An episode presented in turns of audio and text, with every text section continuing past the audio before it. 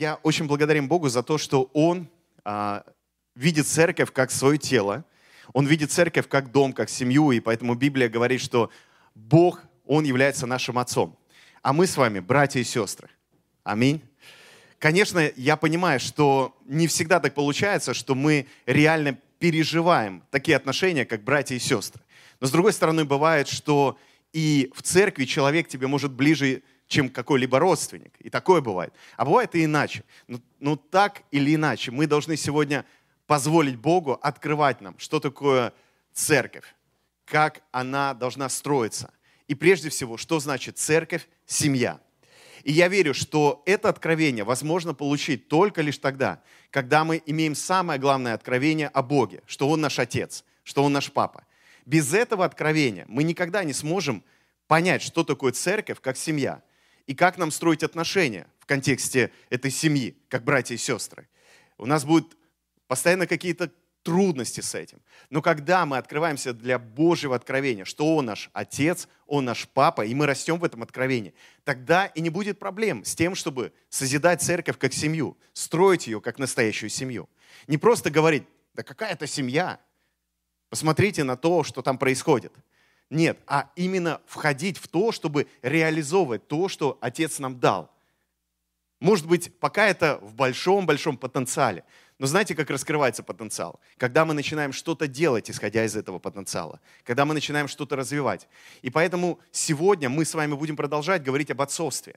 И у нас будет в конце января, 28 января, межцерковная конференция, которая называется «Отцовство. Путь к пробуждению». И я вас всех приглашаю. Она, эта конференция будет проходить в храме церкви Филадельфия. И мы вместе с пасторами там аж семь пасторов города Ижевска будут проповедовать. Представляете, будут свидетельства. И в том числе наша команда будет прославление служить. Поэтому вам обязательно нужно быть там. То есть а, вы не должны оставить себе выбора, быть там или нет.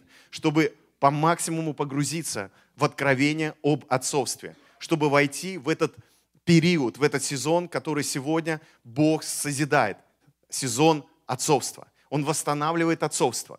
Он восстанавливает это откровение о том, что он отец. Он продолжает это делать. Он поднимает отцов. Он поднимает мужчин. Он поднимает женщин в духе отцовском которые могут проявить эту любовь, которую имеет в себе отец по отношению к людям. Потому что отцовство – это не только о мужчинах, это в том числе и о женщинах. Аминь, да, сестры? Поэтому, когда вы слышите об отцовстве, об отцовстве, сестрички, вы должны и также понимать, что это и для вас важно, потому что Бог Отец, Бог Папа хочет открываться вам, чтобы вы могли чувствовать себя иначе, чувствовать себя любимыми, принятыми и так далее. И мы с вами в то служение говорили о притче, как я ее назвал, о неправильном отце. С точки зрения этого мира, может быть, педагогики. Конечно, он правильный с точки зрения Писания истины. Но по-человечески в притче, а, как ее обычно называют, о блудном сыне, он поступал как будто бы неправильно. Но вот его неправильность как раз и спасает, исцеляет. И, кстати, то, что он проявил столько любви в этой притче к своему сыну, младшему, который буквально сказал своему отцу, отцу, мне только от тебя деньги нужны, мне больше от тебя ничего не надо, поэтому ты для меня мертв, отец. Несмотря на то, что он все равно проявил милость, любовь, принятие, это не дает права нам поступать так же, как младший сын. Потому что в итоге это приводит человека при таком мышлении, приводит его к чему? К тому, что он становится хуже свиньи. Я об этом говорил в то воскресенье. Можете прослушать еще раз эту проповедь или впервые прослушать ее. Называется она «Неправильный отец». И сегодня я хочу продолжить Луки 15 глава с 25 уже стиха. То есть мы продолжаем читать, что происходило дальше. Сын вернулся, отец его принял, сын осознал, что он был неправ. И так классно, что Бог всегда нас принимает, в каком бы мы состоянии ни были. Вот это и есть Евангелие, что отец готов принять любого человека. Нам нужно в это верить. Потому что очень часто, когда мы делаем ошибки, мы перестаем в это верить. Нам кажется, что наша ошибка больше Божьей любви. Но это неправда. Нет ни одного греха, проступка, ошибки, которая была бы больше Божьей любви и Его милости. Он всегда нас ждет, Он всегда к нам открыт, и Он всегда готов нас восстанавливать. И вот младший сын вернулся, он дал ему кольцо власти, он дал ему одежду праведности, я уже на наш христианский контекст переношу, да? Он дал ему обувь, то есть а, для меня это призвание, это способность идти дальше в своем предназначении. Он посадил его за стол, он устроил пир. И вот что происходит дальше. Старший же сын его, был на поле, возвращаясь, когда приблизился к дому, услышал пение и ликование. И, призвав одного из слуг, спросил, что это такое? Он сказал ему, брат твой пришел, и отец твой заколол откормленного теленка, потому что принял его здоровым. Он осердился и не хотел войти. Отец же его, выйдя, звал его. Мы видим с вами еще одного персонажа в этой истории. Это старший брат. Он никуда не уходил. Он ничего вроде бы плохого не делал. Но когда он узнал, что его младший брат вернулся, и отец его принял с такими почестями, с такой радостью, написано, он осердился, он ожесточился. Ему стало от этого плохо. Бывало ли вам плохо, когда кто-то, на ваш взгляд, недостойный, получал больше, чем вы? Получал, может быть, то, что вы ожидали получить? Но если быть честным, у меня такое было иногда, ощущение по поводу некоторых людей. Оно неправильное. Но не отнимешь этого, что бывает такое. Ты думаешь, ну как так? Я то делаю, то делаю, все правильно делаю, а Бог благословляет другого человека. Поэтому в каком-то смысле мы можем понять этого человека, этого брата. То есть, ну посмотрите, да, младший брат гулял, тусил, тратил деньги – Отцу, можно сказать, в лицо плюнул, сказал, что ты мертвый для меня. И тут стоило ему вернуться, просто прийти. Ну, надо же какое-то время хотя бы дать было ему, ну, чтобы проверить, он правда покаялся, он правда осознал. А отец сразу же пир закатил, сразу же одежду ему дал, сразу же кольцо ему дал, обувь дал, теленка заколол. Да что это такое? И правда, как-то несправедливо выглядит. Но мы же вспомним, да, что отец, он неправильный с точки зрения правильного, так сказать, мира, правильных суждений. И поэтому он поступает так, как он хочет. Но он есть сердцеведец, и он знает, как лучше. И он знает, что лучше для человека. И, кстати, я заметил, что Бог не делит людей на, на правильных, неправильных. Он любит всех. Он любит всех. И когда человек делает хотя бы один шаг к нему, Бог делает тысячу, тысячу а может быть дальше, даже больше шагов к нему. И вот пока ты как старший брат, ты этого никогда не поймешь. Это то же самое, как в притче, когда весь день люди работали и получили то же самое, что получили те, кто работал буквально один час, а может даже и меньше некоторые. И они потом, те, кто целый день работали, возмутились. Как это так? Мы работали целый день, ты дал нам столько же, сколько ты дал тем, кто практически не работал. И в этой притче, которую рассказывает Иисус, господин говорит – Неужели ты так завистлив от моей доброты? Я же делаю, что хочу. Если я добрый, почему ты завидуешь тому, что я дал другим? Мы же с тобой договаривались на эту награду, на эту сумму. Принимай, радуйся. И Бог хочет нас научить смотреть на других больше, чем на себя. В этом и есть отцовство. Смотреть не на себя, хотеть не для себя, а хотеть для других. И вот здесь мы читаем, что несмотря на реакцию старшего сына, что делает отец? Он вышел и что делает? И зовет его.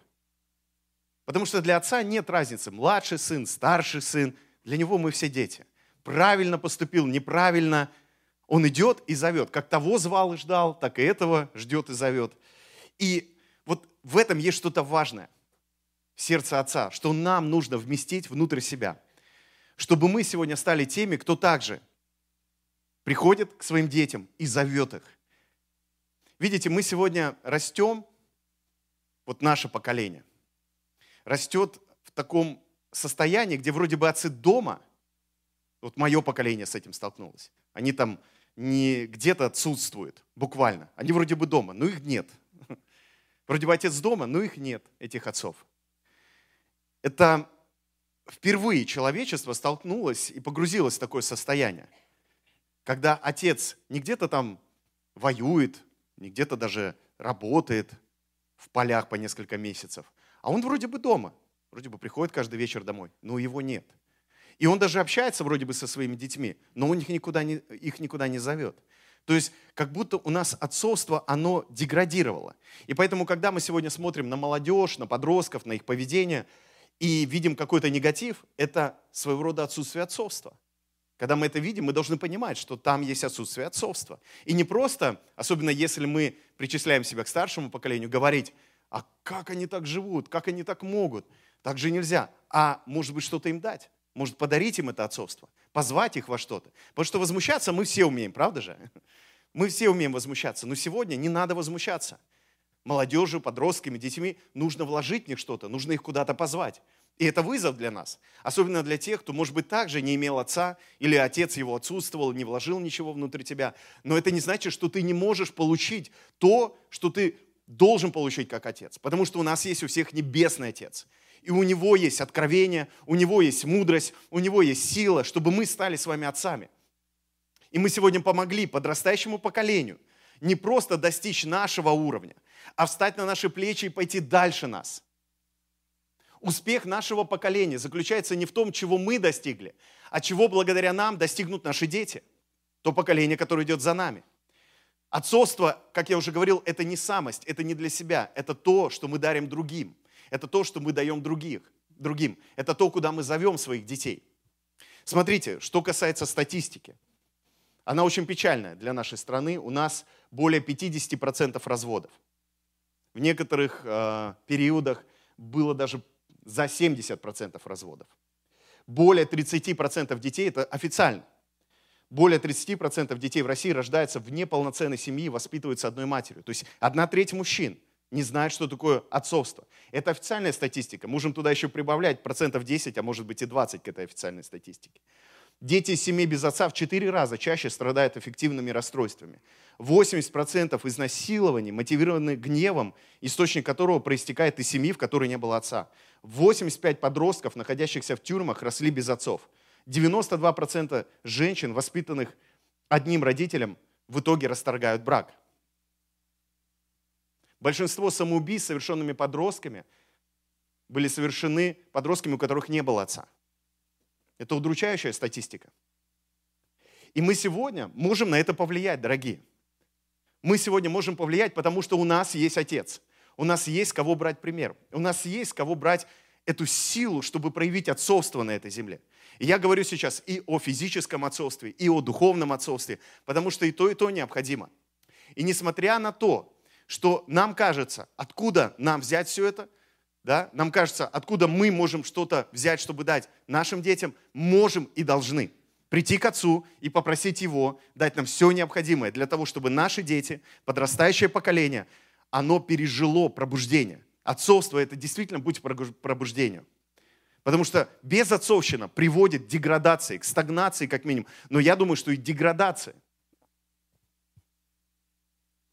Смотрите, что дает отцовство. Это три сферы. Первое – это защищать. Второе – это обеспечивать. И третье – это продвигать. Как физическое, так и духовное отцовство нацелено на то, чтобы защищать, обеспечивать и продвигать. Еще раз, я хочу, чтобы вы это услышали, мужчины, братья особенно, защищать, обеспечивать и продвигать. Мы должны встать в защиту, мы должны стать в обеспечение, мы должны стать, стать в продвижение. Когда мы говорим о физическом отцовстве, тут все понятно. Да? Мужчина защищает свой дом, свою семью, жену, детей, родных, близких. Когда мы говорим о физическом отцовстве, о каком обеспечении мы говорим? Мужчина должен обеспечивать свою семью. И все братья сказали «Аминь». Ты должен обеспечивать свою семью, потому что Бог хочет тебя поднять, благословить, чтобы ты обеспечивал свою семью. Не кредитов набрал, а потом твоя жена расплачивается, а чтобы ты имел мудрость, имел от Бога понимание, как зарабатывать, как тратить деньги, потому что Бог на твоей стороне, чтобы поднять тебя и благословить. И не только тебя, но и в контексте тебя, всю твою семью. Да. Ты обеспечитель, ты обеспечитель. Так Бог запланировал, так Бог хочет, чтобы было. Конечно, если твоя жена больше тебя зарабатывает, ничего страшного. Ты счастливчик, это хорошо. Но это не отменяет того, что ты обеспечитель. Ты а, если даже ты меньше зарабатываешь, ты можешь обеспечить, и я скажу даже так, должен обеспечить видением, целями и мудростью свою семью. Духовным продвижением также. Когда мы говорим о продвижении, это мужчина, отец в семье должен продвигать семью, двигать в каком-то направлении. Не женщина должна пробуждение делать в семье, не женщина должна двигать в духе семью, а мужчина это должен делать. Мужчина должен первый молиться, мужчина должен первый в Писании пребывать, мужчина должен первый служить, братья. Аминь. Посмотрим, сколько будет в четверг на молитвенном мужчин. Потому что в основном на молитвенные приходят женщины. Служение сверхъестественного, как вы думаете, больше мужчин или женщин? Женщин. Практически одни сестры. Когда надо помолиться, встать проломе, ходатайствовать, кто это делает? Женщины. Кто у нас учится в школе сверхъестественном в основном? А мужчина призван продвигать. Но я смотрю на некоторых мужчин сегодня максимум, куда они себя продвигают, с дивана до работы и обратно на диван. Не к этому продвижению нас Бог призвал. И потом неудивительно, что наши дети сидят также на диване и за телефоном. И мы такие, что это за молодежь пошла? За телефоном и на диване сидят. Так ты их научи чему-то. Продвинь их куда-то. Сходи с ними во что-то, поиграй, куда-то сходи, побудь с ними. Поэтому, дорогие мужчины, это вызов для нас. Когда мы говорим о духовном отцовстве, защищать, братья, дорогие мужчины, мы должны, э, извините за, может быть, старорежимную фразу, встать проломе сегодня. Встать проломе за пробуждение, за церковь. Мы должны этим заниматься. Мы должны в первую очередь предстать перед Богом. Потому что Бог всегда строил отношения в первую очередь с мужчинами. Он предъявлял в первую очередь мужчинам. И когда Ева согрешила в Эдемском саду, кому он пришел разговаривать? К мужчине. И что тогда мужчина сделал? Он сказал, это она. Это, это не я, это она. Я думаю, у нас бы была другая история, если бы Адам сказал, это я, я беру всю ответственность себя. И я готов поговорить с тобой, Бог, об этом, честно. И сегодня нам то же самое нужно принять от Отца. И не надо говорить, что ну у меня же не было отца, я этому не научен, я такой же, как и ты, меня тоже никто не учил, меня одна мама воспитывала. И слава Богу за мою маму.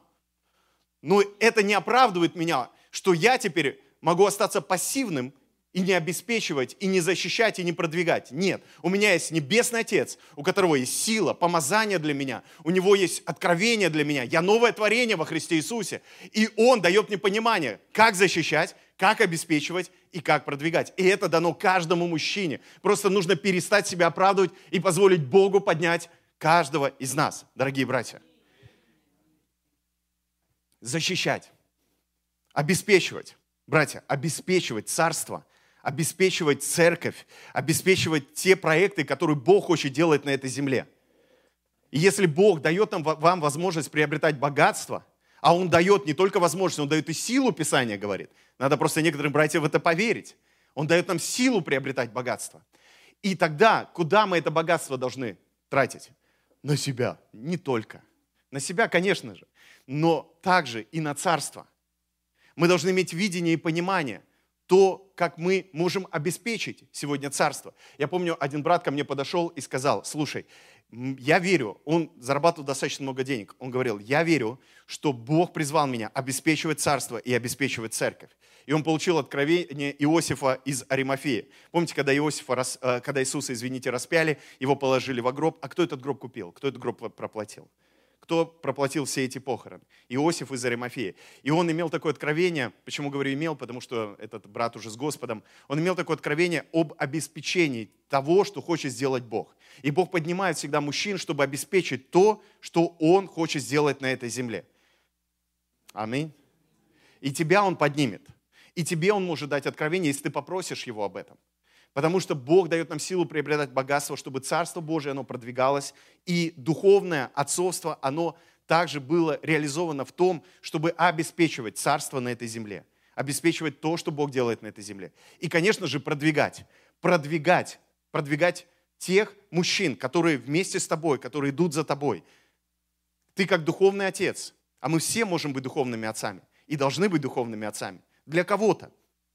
И мы призваны продвигать поднимать учеников и продвигать их, чтобы благодаря нашей жизни, нашему служению, к тому, что мы делаем на этой земле, мы могли оставить наследие. Я вам вот что скажу. Не у всех есть физические дети, но у всех у нас могут быть духовные дети. И у нас есть семя от Отца. Чтобы это рождать, надо только этого захотеть. Надо только попросить у Бога, чтобы это семя было активировано. И тогда мы будем видеть, как благодаря нам поднимаются другие мужчины. Потому что у тебя, брат, должен быть какой-то другой брат, которого ты поднимаешь, которому ты помогаешь, которого ты ведешь, которого ты не оставляешь. И иногда бывает так, что кто-то воспитывает физических детей, и дети не вырастают такими, какими хотелось бы, достойными людьми. А бывает, у человека нет физических детей, но за ним следует очень много людей, мужчин, которых он поднял. И он оставляет наследие, даже больше, чем тот, кто воспитывал одного физического ребенка, двух, и не вложил в них ничего. Понимаете, о чем я сейчас говорю? Я не умоляю физическое отцовство, я просто говорю, что мы призваны не только к физическому отцовству, но и к духовному чтобы продвигать, чтобы поднимать и оставлять наследие. Потому что Бог заинтересован в наследии. Вот мы иногда думаем только о себе, о своей жизни, а Бог хочет, чтобы мы думали и о том, что было в прошлом, и то, что происходит в настоящем, и то, что будет в будущем после нас. Какой след мы оставляем. Почему это правильно? Потому что это продал, продал, продлевает нашу жизнь. Оно делает нас теми, кто продлевает жизнь царства на этой земле. Потому что нашей жизни здесь и просто нашего спокойствия недостаточно, чтобы Царство Божие продвигалось. Нам нужно оставлять наследие. Можем вместе сказать, наследие. Чему отцы учат своих детей? Первое. Отцы учат своих детей побеждать страх. Как духовные, так и физические отцы, в первую очередь мы должны научить детей побеждать страх. И мы должны вдохновлять их, что у них все получится. Мы должны быть рядом, чтобы сказать, что бы ни произошло, я рядом, я помогу тебе. Моя рука здесь, чтобы поддержать тебя. Моя рука здесь, чтобы помочь тебе пойти дальше. Ничего не бойся. Ничего не бойся. Даже Иисус должен был получить это откровение от Бога, когда Он крестился. Небо открылось, и что Отец сказал? Ты сын мой, в тебе мое благоволение. О чем это? О том, что не бойся, сын, не бойся, потому что Иисусу надо было потом пойти в пустыню. Но Он ему говорит, не бойся, сын, я благоволю к тебе, я защищаю тебе, тебя, я за тебя. А если я за тебя, кто, э, кто против тебя? Поэтому, дорогие отцы, мы должны с вами помочь нашим детям преодолеть любой страх, чтобы наши дети не боялись идти вперед, достигать чего-то большего, говорить правду, приводить людей ко свету, чтобы они этого не боялись. И что самое главное, что мы можем сделать, чтобы они победили страх? Показать пример, как мы его сами побеждаем. Как мы сами побеждаем страхи, которые нас атакуют. А кто мне поможет? Я могу помочь.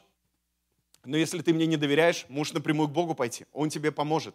Потому что когда в моей жизни мне некому помочь, я иду к Отцу Небесному. И Он всегда мне помогает преодолеть любой страх. Второе. Отцы учат своих детей обеспечивать свою семью. Они учат своим примером, как нужно обеспечивать свою семью, как нужно заботиться о своей семье, как нужно помогать своим ближним. И отцы также учат как обеспечивать Царство Божье. Они показывают этим примером своей жизни, как обеспечивать Царство. Третье. Отцы учат сражаться за что-то важное. Мы все мужчины призваны сражаться. Поэтому если мы не направим нашу силу сражения, которая нам дана, в правильные вещи, она пойдет, эта сила, в неправильные вещи. Сто процентов. Она никуда не денется. Есть что-то в нас заложенное в мужчинах. Если мы не направляем это в правильное русло, оно идет в неправильное русло. И это неправильное, оно потом служит уничтожению других. А мы призваны сражаться за что-то важное, чтобы созидалось что-то. Эти современные мужчины такие, вот я смотрю а, на подрастающее поколение, уж простите, кто там подрастает за нами, вот, если я еще был воспитан да, в таком мышлении, что я должен завоевать женщину, да, я воспитан на таких историях, сказках, что я там, как принц на белом коне, должен прискакать к башне, вот, и в этой башне сидит моя возлюбленная, вот, и там ее заточил дракон, и я должен сразиться с этим драконом, победить его. Ну, я воспитывался в таких историях и сказках. Сегодня же я смотрю на некоторых ребят, на некоторых мальчиков, даже мужчинами их трудно назвать, они ждут, что женщина сама спустится к ним с этой башни, победит сначала дракона, спустится к башне, да, потом там веревку спустит, страховку еще сделает и поможет ему забраться на башню туда, чтобы он ее оттуда спас. И причем мужчину должен довести какой-то майбах. Ну, не сам он там на белом коне, побеждая при этом каких-то врагов. Мы призваны сражаться за что-то важное. Мы должны научить детей сражаться за важное, за ценности, отстаивать эти ценности. Например, Американская психологическая ассоциация – заявила какое-то время назад, что американская психологическая ассоциация, не русская, заявила какое-то время назад, что мужественность – это психологическое отклонение. Вот понимаете сегодня, куда мир ведет? Куда так называемый цивилизованный мир ведет? К тому, чтобы сказать мужчинам, мужественность – это психологическое отклонение. И поэтому сегодня в западном мире принимаются такие законы, чтобы дети могли сами выбрать свой пол. К сожалению. У нас в России тоже много проблем. Я просто говорю о том, что происходит в так называемом цивилизованном мире. То есть ребенок, маленький ребенок может без ведома родителей выбрать, какого пола быть. Это мужчина должен определять. Это отец должен определять, а не какие-то психологические ассоциации или другие корпорации. Какого пола ребенок. Дорогие мужчины, братья, вот если мы читаем Библию, там что написано? Что Бог создал женщину из кого? Из нас. Из мужчины, из Адама. Поэтому в мужчине ничего женского не осталось. Аминь. Мужчина, он полностью мужчина, в нем нет ничего женского. Бог все забрал женское и создал женщину. И теперь смотрите, что Бог хочет, чтобы это женское и мужское соединилось в браке, в союзе, в завете и стало одним целым вновь. И то, что сегодня делает мир, разрушает этот Божий замысел. И кто этому может противостоять? Не просто церковь, не просто женщины, которые молятся и ходатайствуют, чтобы эта э, штука не пришла в христианский мир. Хотя уже мы знаем, что есть церкви, где венчают. Те, кто решил заключить союз в сфере однополого брака. Мужчины, отцы должны встать в проломе. Отцы должны научить своих детей, что их дети, их мальчики, их сыновья, они мужчины. Духовные отцы должны научить своих детей, что они мужчины, и мы призваны сражаться. И за нас Господь, и мы обязательно победим. Иисус сказал, в этом мире будете иметь скорбь, но не унывайте, не впадайте в депрессию, не опускайте руки. Я победил этот мир. Прибудьте во мне. Он говорит, и я вас. Братья, мы призваны сражаться, мы призваны побеждать. И сражаться не за свою репутацию, сражаться не за свое мнение, сражаться за тех, кто нам дорог, сражаться за что-то важное, действительно важное. И иногда это отдать свою жизнь, иногда это отдать свою репутацию, иногда это отдать свои деньги, иногда это смириться, иногда это действительно посвятить себя полностью на что-то, что действительно Бог определил, что это важно и ценно. Мужчины, нам нужно подняться. Отцы, нам нужно подняться. Вау, я чувствую, как что-то пробуждается.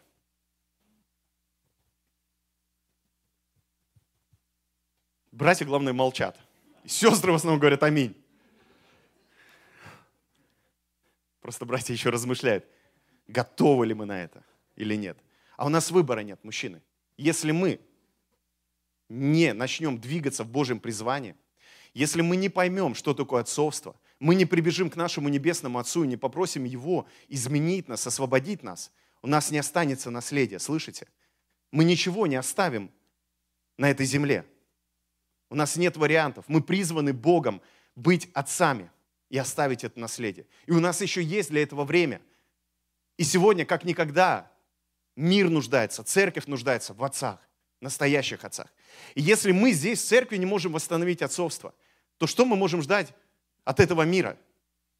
Потому что мир, он идет во тьму из-за того, что церковь не ведет его в свет. Количество тьмы в этом мире показывает отсутствие или, может быть, то малое количество, которое высвобождает церковь на уровне света. Можно говорить сколько угодно. Этот мир плохой, мир лежит во зле. А кто мы? Мы свет.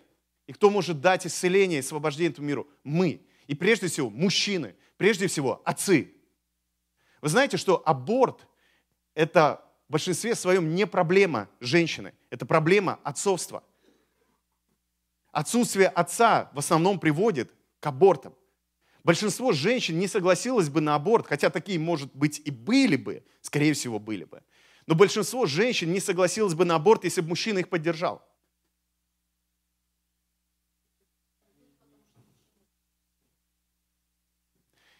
Мы должны это понимать. Не спихивать это на женщин и говорить, вот это ты сделала, ты решай. А мы должны взять ответственность и сказать, нет, ты родишь этого ребенка, я позабочусь о нем. Потому что так поступают отцы. Сегодня мужчины многое спихнули на женщин, к сожалению. И из-за этого рождается такое движение, как феминизм, набирает обороты. Женщины эти посты занимают, эти посты занимают. Я не против, кстати, постов, которые занимают женщины. Но это происходит зачастую из-за того, что мужчины пассивными остаются. А миру только это и надо. Чтобы люди потеряли связь с отцовством. Потеряли понимание, что такое отцовство. И поэтому маме тоже надо становиться в неправильном смысле отцом. А так не должно быть, потому что Бог так не задумывал этот мир. Он создал отца, он создал мать и так далее. Ни один бы мужчина без матери не появился, сто процентов. Но кто определяет пол ребенка? Мужчина. Мужчина определяет идентификацию ребенка. Отец определяет идентификацию ребенка. И не только тем, что он сеет семя, не только своим семенем, хотя в том числе и семенем, но и воспитанием. Но и воспитанием. Потому что детей воспитывают не мужчины, а отцы. Мужчина просто сам по себе не может воспитать ребенка, только отец может. Поэтому мы, становясь отцами, мы поднимаем наших детей, даем им идентификацию, мы определяем, кто они. Мы говорим мальчикам, ты мужчина. Почему раньше в нашем обществе это было как-то дико даже говорить об этом, что кто-то да, из мальчиков думает, что он девочка. А сегодня это уже больше и больше становится нормой, даже в нашей стране. И со всем уважением там, к людям, которые приравнивают себя там, к сексуальным меньшинствам, я считаю, что это неправильно, это никогда не будет правильно. Но я также считаю, что это происходит зачастую, потому что нет отца, который бы определил идентификацию, дисциплинировал своего ребенка и сказал бы своему пацану, ты пацан, ты не девчонка, ты пацан. Конечно, не так, что, ну, в жесткости такой, да, и в любви, конечно, но определяет идентификацию именно мужчина, в том числе и у девочки. Отец определяет идентификацию девочки тоже. Он говорит, что она самая красивая, самая лучшая, самая прекрасная. Мне даже недавно супруга дала возможность защищать мою дочь, потому что она сказала, что психологи считают, что отец должен защищать дочку, что у нее должно быть правильное понимание мужчины что даже когда мама ругается, отец на ее стороне. А я всегда чувствовал, что я правильно поступаю. Но она этим пользуется, конечно. Здесь надо иметь баланс. Я не о том, что надо воевать мужу и жене, я о том, что, конечно, надо иметь баланс. Но есть какие-то моменты, где наши дочери должны ощутить, что у них есть тот, кто за них заступается. Даже если они не правы. Женщины в церкви, в обществе должны тоже это почувствовать, что есть мужчины, которые готовы за них заступиться. И наши дети нуждаются в таких отцах. И ты можешь быть таким отцом, и должен быть таким отцом. Аллилуйя. Читаем дальше, 29 стих. Братья, скажите, нормально все? Не тяжело? Все хорошо? Слава Господу. Я потому что за вас переживаю, потому что если бы я сидел, да, там, я бы, ну, может быть, где-то болезненно какие-то вещи реагировал, но боль, которую мы переживаем от правильных вещей, это хорошо. Когда боль приходит от истины, это к чему нас приводит? К поиску царства, к поиску того, чтобы Бог нам открыл да, и изменил нас, дал нам какое-то откровение, понимание того, чего мы сейчас не понимаем. 29 стих. Но он сказал в ответ отцу, то есть отец его зовет, а он говорит отцу, вот я столько лет служу тебе и никогда не приступал приказания твоего, но ты никогда не дал мне и козленка, чтобы мне повеселиться с друзьями моими. Что мы здесь видим? Что на самом деле старший сын был так же далек от отца, как и младший. В чем только была разница? Ну, младший ушел из дома, а старший там остался. Но все, что хотел старший, он так же, как и младший, хотел что-то для себя. Старший же что говорит? Я столько раз хотел повеселиться с кем? С друзьями. Ему не важен отец. Он с друзьями хотел потусить. Это похоже, кстати, иногда на нас, на мужчин. Мы тусим друг с другом в церкви, в баню ходим, еще куда-то, тусуемся, да, зависаем где-то. А как по поводу Небесного Отца? Хотим ли мы с Ним это сделать? В ближайшем будущем мы будем проводить такие братские собрания, где мы будем молиться, где мы будем как-то вот заниматься тем, чтобы продвигать отцов в церкви. Вот я понимаю, что немногие братья даже будут приходить на эти встречи. Но я уверен, что те, кто будут приходить, они будут получать понимание для себя, что такое быть отцом. Нам нужно сегодня, дорогие мужчины, сестры, вы прощаете меня, что я сегодня очень много говорю о мужчинах, но я это делаю в том числе и ради вас, чтобы мужчины, они услышали это послание об отцовстве. И нам нужно сегодня, братья дорогие, научиться не просто друг с другом тусить, потому что нам хорошо друг с другом, а вместе тусить с отцом, поклоняться вместе Богу, молиться вместе, получать от Него откровение, пророческий голос, чтобы звучал сегодня в сообществе братьев, мужчин. Нам нужно учиться, развиваться в этом, понимаете? А не просто ждать, когда нас Бог благословил, чтобы нам как-то стало полегче, получше. Мужчины должны подняться, мужчины духа. Отцы должны подняться. Не вот как этот старший сын, ты мне козленка не дал, чтобы повеселиться с друзьями моими. Да вокруг тебя так куча козлов. Я не тебе говорю, не переживай. Ты еще козленка себе просишь, куда уж больше. Окружил себя козлами и тусуешься с ними. А ты должен из козлов сделать кого? Овец Божьих. Ты должен помочь этим мужчинам, которым Бог тебя послал, изменить им идентификацию, стать новым творением. Ты пророческий голос для них.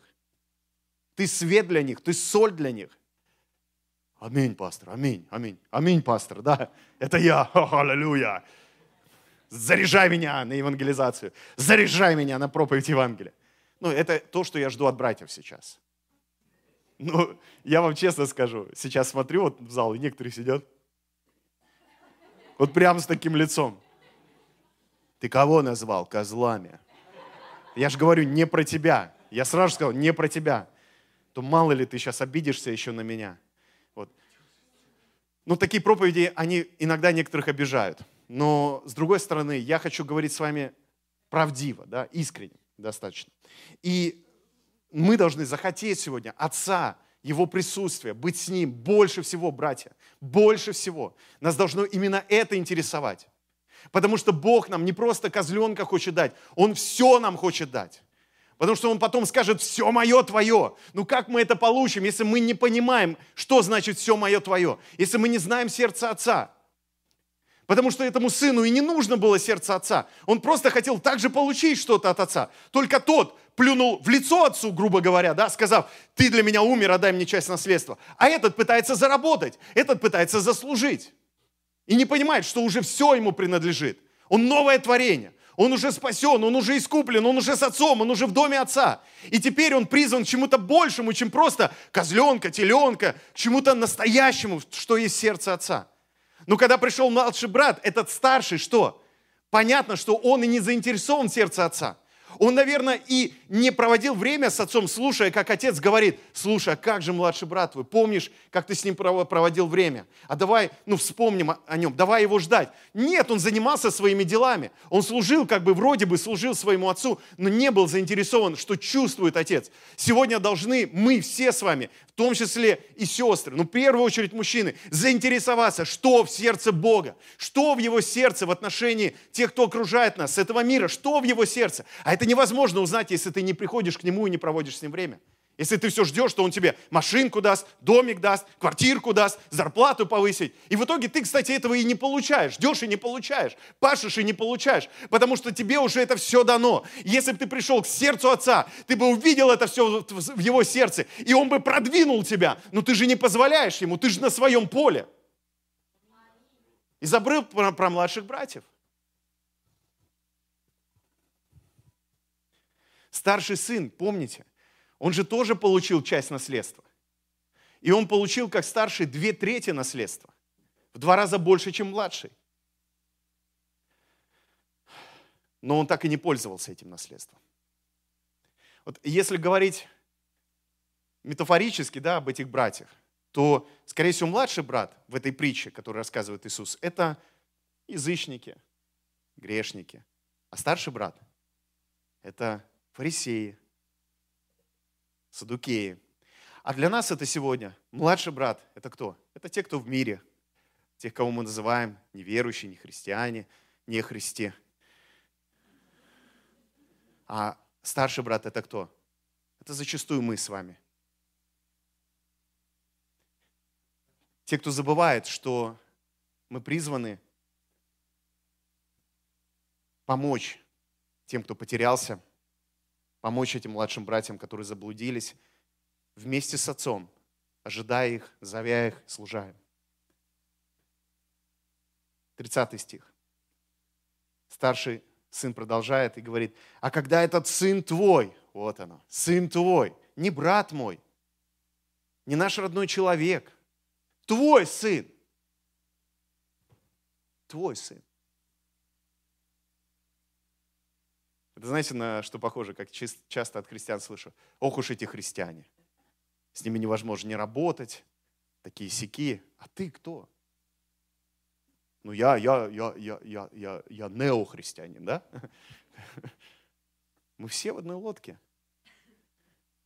Но когда мы начинаем думать, что вот это сын твой, это твоя дочь, это вот твоя церковь, мы, значит, вышли из Божьего присутствия, из этого состояния, в котором пребывает Отец, который ко всем относится одинаково, всех любит и всех принимает. Проблема старшего сына – это всегда проблема разделения.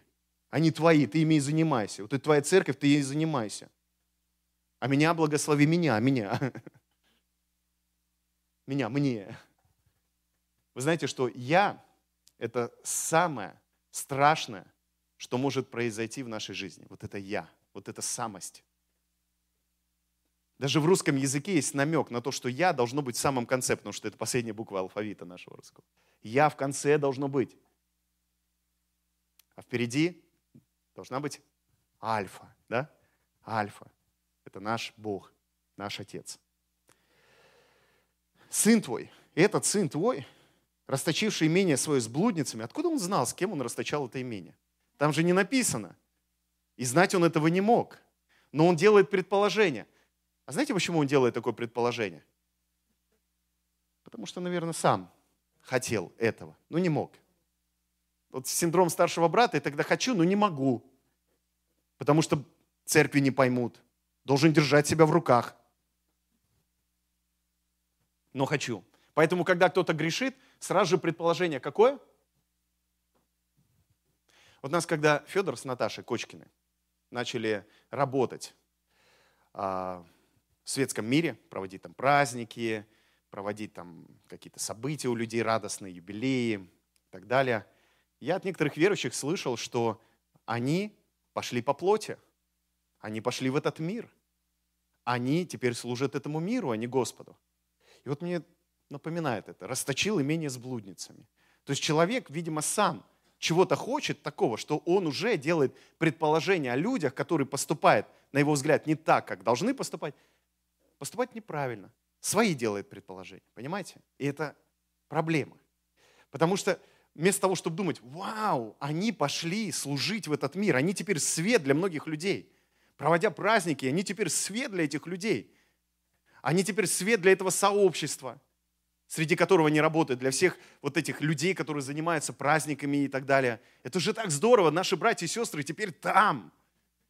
Вот так думает человек, который не имеет в себе внутри желания какой-то тьмы, греха и так далее. Он думает о хорошем, он видит позитив. Он даже если ошибается, но все равно видит хорошее. Вот я всегда настраиваю себя видеть в людях хорошее. Даже если все говорят, да нет, он пошел не туда, я думаю, а может туда, откуда мы знаем? Почему мы судим раньше времени? Даже Писание говорит, не суди раньше времени. А этот уже сделал предположение, потому что, видимо, сам хотел. И пришел этот с блудницами расточил свое имение и пришел, а ты заколол для него откормленного теленка. Бе, все, я обиделся. Но опять же, неудивительно, что старший сын так реагирует. Вы же посмотрите внимательно в эту притчу. Что отец дает младшему сыну? Кольцо, одежду, обувь, что он еще дает? Теленка. Пир устраивает. А на чьи деньги? Отец же разделил имение. У отца ничего не осталось.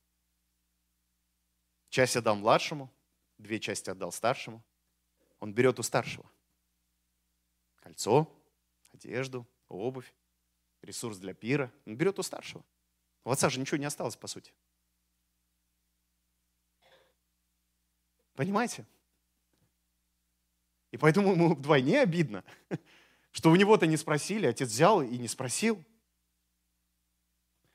А потому что отец всегда думал так, если все мое твое, то и, наверное, твое все мое, да? Вот христианство, дорогие, вера в Бога, это же не только все твое мое, благословение, успех, радость Господи, помазание, сила, а это же и, и все, что есть у меня, все, что ты мне дал, это тоже твое. И ты меня, да, благословил, ты мне дал это, это, но это не значит, что теперь это мое. Я хочу разделить это с тобой. И если ты считаешь, вот то, что ты мне дал, я должен это кому-то отдать, благословить, даже тому, кто этого не достоин, я сделаю это, Отец. Я хочу иметь твое сердце, потому что для меня главное не иметь то, что ты мне дал как наследие, а иметь твое сердце, понимание, как ты хочешь распоряжаться тем, что ты мне дал. Видите, в те времена, когда Иисус рассказывал эту притчу, в том народе было принято так, что старший брат, он был призван содержать семью вместе. Он был призван помогать отцу в этом. И если что-то случалось с младшими, нес ответственность зачастую старший брат. На него была возложена эта ответственность. И когда младший куда-то уходил, что-то с ним происходило, именно старший брат должен был идти и искать этого младшего брата.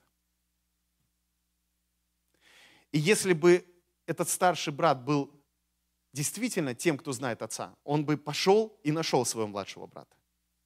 И он бы оттуда, из этого свинарника, своего младшего брата бы спас, вывел бы его.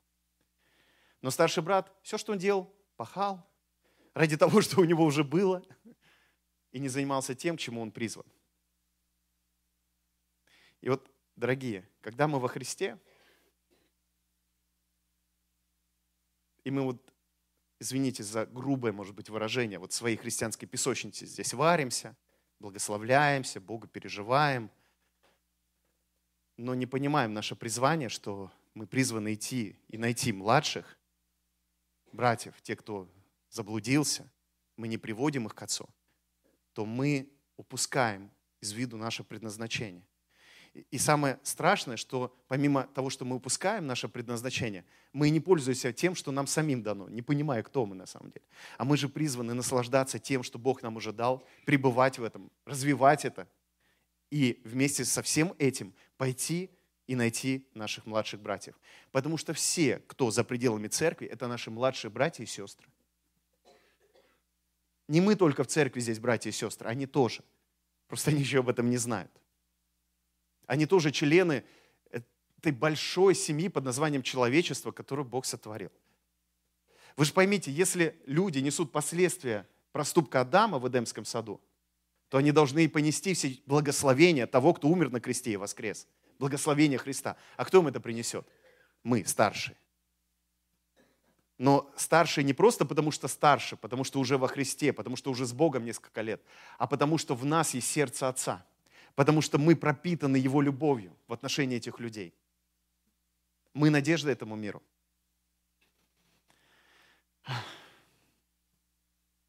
У кого-нибудь был старший брат? У меня, у меня только двоюродный.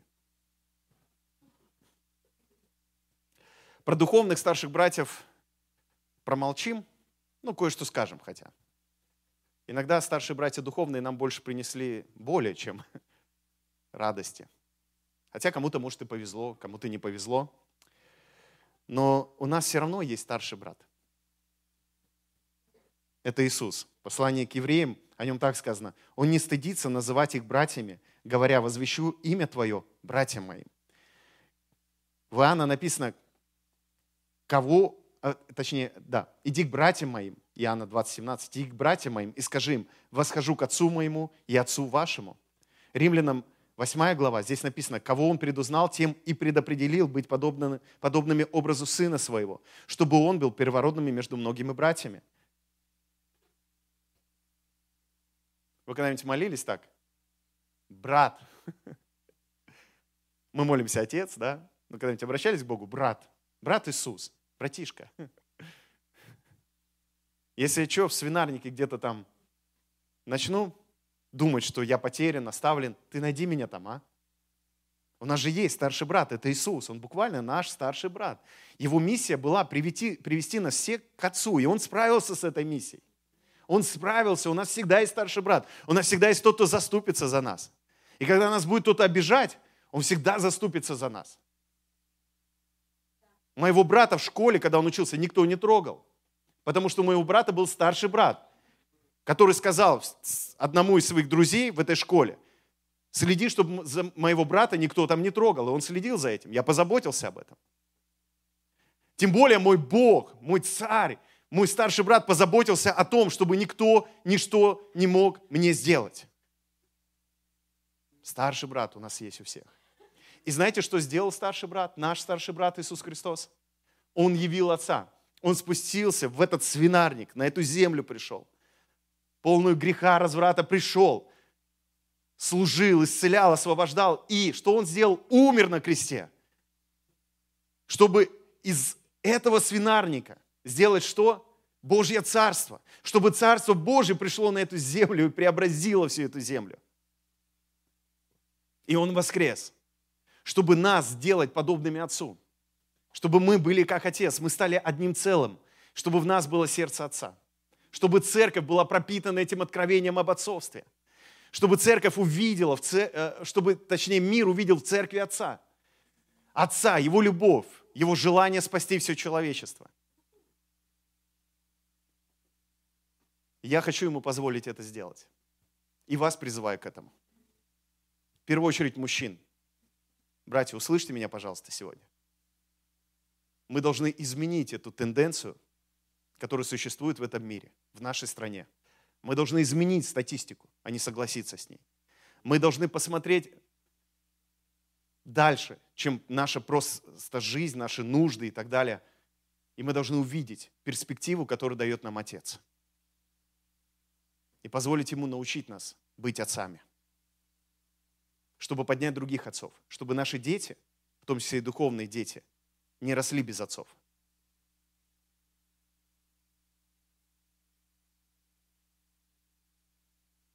А если вы сыновья чьи-то, то, знаете, есть тоже такой момент здесь, то тоже хочу обратиться к вам. Сыновья физические, сыновья духовные. Не пренебрегайте вашими отцами, как старший брат. Не пренебрегайте тем, что Бог вам дал. Если у вас есть земной отец, давно ли вы ему звонили, общались с ним? А если у вас есть духовный отец, давно вы благодарили этого человека, который вложился в вас или вкладывается сейчас в вас? Не забывайте это делать. Чтобы не оказаться как старшие братья, которые пренебрегли отцовством. Я сейчас говорил много об отцах. Но и сыновья должны тоже обратиться к отцам. Потому что в этой притче проблем не было с отцом но проблема была с сыновьями. Я сам много боли переживал от так называемых духовных отцов, старших братьев. Я буду какими-то вещами делиться еще на конференции межцерковной. Но я вам так скажу. Когда я обращал свое сердце к отцам, Бог очень сильно менял мою жизнь. И я знаете, что понял? Что отцы всегда будут причинять боль. Потому что есть только один совершенный Отец, который не причиняет боль. И я даже скажу вам честно, я увидел плюсы боли, которые причинил мне земной Отец, духовные отцы. Знаете, какой плюс? Что благодаря этому я понял, что мне нужно идти к небесному Отцу. Потому что у меня нет других вариантов. Я разочарован. Этот человек не оправдал моих ожиданий. Я шел к небесному Отцу и говорил, Бог, как так? А Бог мне показывал свое сердце. И это давало мне силы не только простить, но и любить своего духовного отца, физического отца.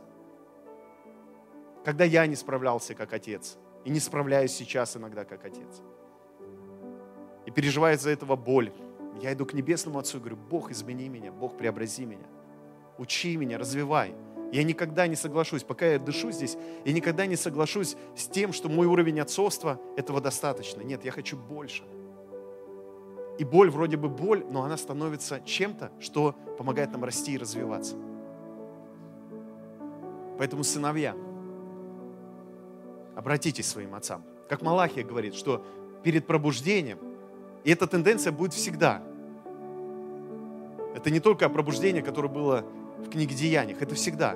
Обращу сердца отцов к детям, а сердца детей к отцам. Не только отцов к детям, он начинает, да, отцов к детям. Да, в первую очередь должны отцы. Если у тебя есть сын, он тебя обидел, неважно, прости, люби, обними, принимай его. Ни в коем случае не оставляй ни сына, ни дочь, даже если они тебя оставили. Возьми пример с Небесного Отца. Ты должен первый благословить, простить, принять и так далее. Если ты сам не можешь, бегом к Небесному Отцу. Бог, помоги! Бог, измени мое сердце! Бог, помоги простить! Бог, помоги вместить! Дай силы позвонить своему ребенку. Дай силы сказать, я тебя люблю. Дай силы позвонить своему духовному ребенку, который оставил меня, бросил, не оправдал моих ожиданий, ушел в другую церковь. Позвонить и сказать, знаешь, я тебя все равно люблю. Ты все равно будешь всегда в моем сердце. Но также и сыновья. Малахия говорит, и сыновья тоже обратятся к отцам. И не надо ждать, когда твой отец обратится к тебе. Ну, позвони ты ему, если он у тебя живой. У меня отца нет в живых, тебе повезло. Даже если он сухарь, даже если ему все равно, как тебе кажется, кажется на твою жизнь, да не все равно ему. Просто он сам себя уже, наверное, обвинил и подумал, да стрёмный отец, что буду звонить? А ты позвони. Я столько свидетелей знаю, когда дети просто приходили к своим родителям и говорили, ты знаешь, я прощаю тебя и люблю, как это топило сердца, как это восстанавливало отношения. Он же твой отец, скорее всего, такой же, как и все остальные, сам не знает, как любить и так далее. А если тебя духовный отец ранил? Ну напиши, позвони, скажи, слушай, я помню, я помню, как ты вложился в меня, как ты помог мне. Знаете, как мне приятно, когда Абдул мне там позвонит, напишет и говорит, пастор, я только сейчас понимаю, сколько ты меня научил. Я, я так благодарен тебе, потому что все, что сейчас Бог делает в нашей жизни и через нас, это благодаря тому, что ты вложился в нас. И вы знаете, мне не нужны эти почести, но мне приятно, что люди, они осознают и ценят. И я чувствую тогда свою ценность. Я понимаю, как это важно, чтобы духовные дети говорили это своим духовным отцам, говорили это тем, кто вложился в них, они просто пренебрегали. Даже если духовный отец где-то обидел или ранил. Свяжись с ним, поговори, поблагодари, напиши сообщение. Разве это сложно? Но это такую славу может высвободить в твоей жизни. Вот ты иногда думаешь, как придет прорыв, как придет прорыв. А вот так он и приходит, прорыв. Вот так он и приходит, прорыв.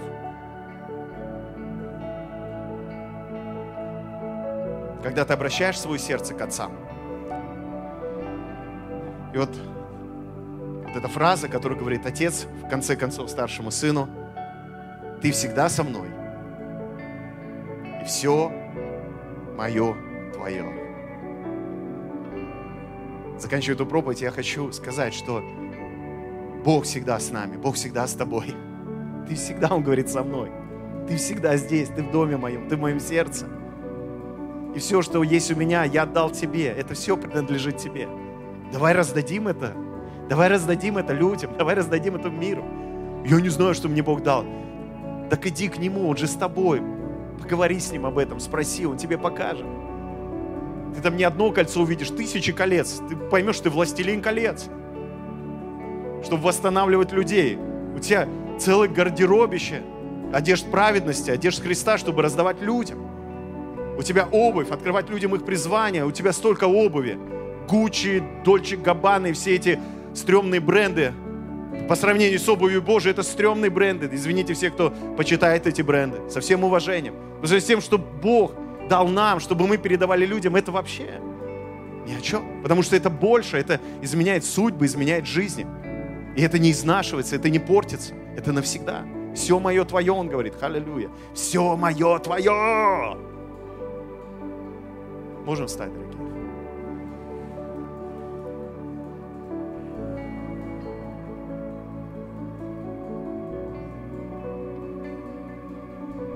Все мое твое.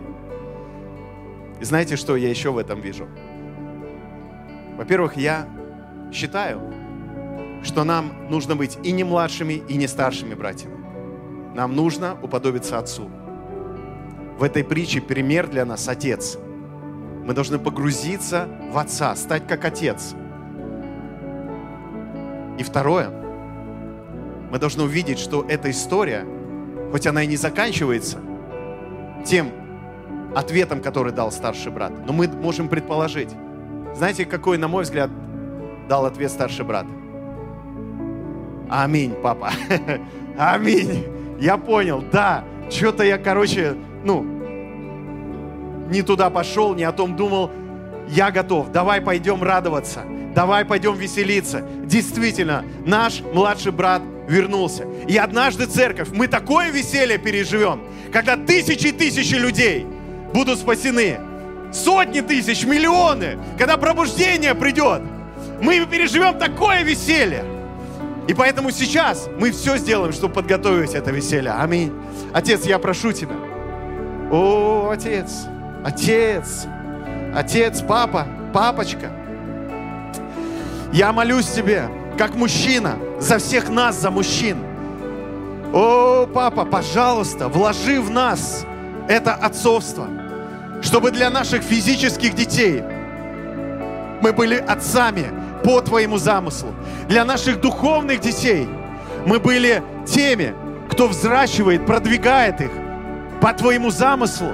Мы были способными пойти к младшим братьям и помочь им, подняться им, посадить их за стол, накормить их, послужить им.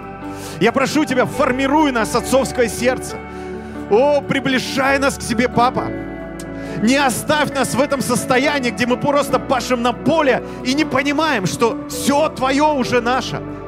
Помоги нам войти в эти отношения, где все Твое наше, а наше Твое. Где мы соединяемся с Тобой настолько сильно, что знаем Твою волю, знаем Твое сердце и проявляем Тебя на этой земле. О, Господь, прошу Тебя за нас, за мужчин. Помоги нам быть теми, кто защищает, кто обеспечивает, и, то, и теми, кто продвигает. Я прошу Тебя так же, как сын сегодня, пожалуйста, помоги нам всем обратиться к нашим отцам, простить, отпустить, сказать доброе слово, поддержать. Бог, помоги нам не проигнорировать наших отцов физических, духовных, а почтить, благословить, соединяя наши сердца с отцами во имя Иисуса. Чтобы наши женщины, сестры, они чувствовали, что мужчина это не просто слово, это отец. Это тот, кто защищает, это тот, кто обеспечивает, и это тот, кто продвигает во имя Иисуса. Поднимай это в церкви, поднимай это откровение в церкви во имя Иисуса. И пусть ничто и никто и никогда не остановит этого во имя Иисуса Христа. Аминь, аминь, аллилуйя. Спасибо тебе, Господь, спасибо. Надеюсь, вы получили для себя что-то полезное и важное сегодня. Спасибо, что участвуете в нашем служении, и пусть это послание поможет во всех сферах вашей жизни. Если вам понравилось наше видео, обязательно проверьте подписку на наш канал. Включите оповещения, чтобы первыми узнать о новых видео. Также ставьте лайки, пишите комментарии, делитесь нашим видео с друзьями. Спасибо всем, кто жертвует. Вы даете нам знать, что верите в наше служение, верите в Иисуса и в Его Слово. Мы любим каждого из вас, молимся за вас и больше всего хотим быть здесь для вас. Благословение от Господа, ваши дома и семьи.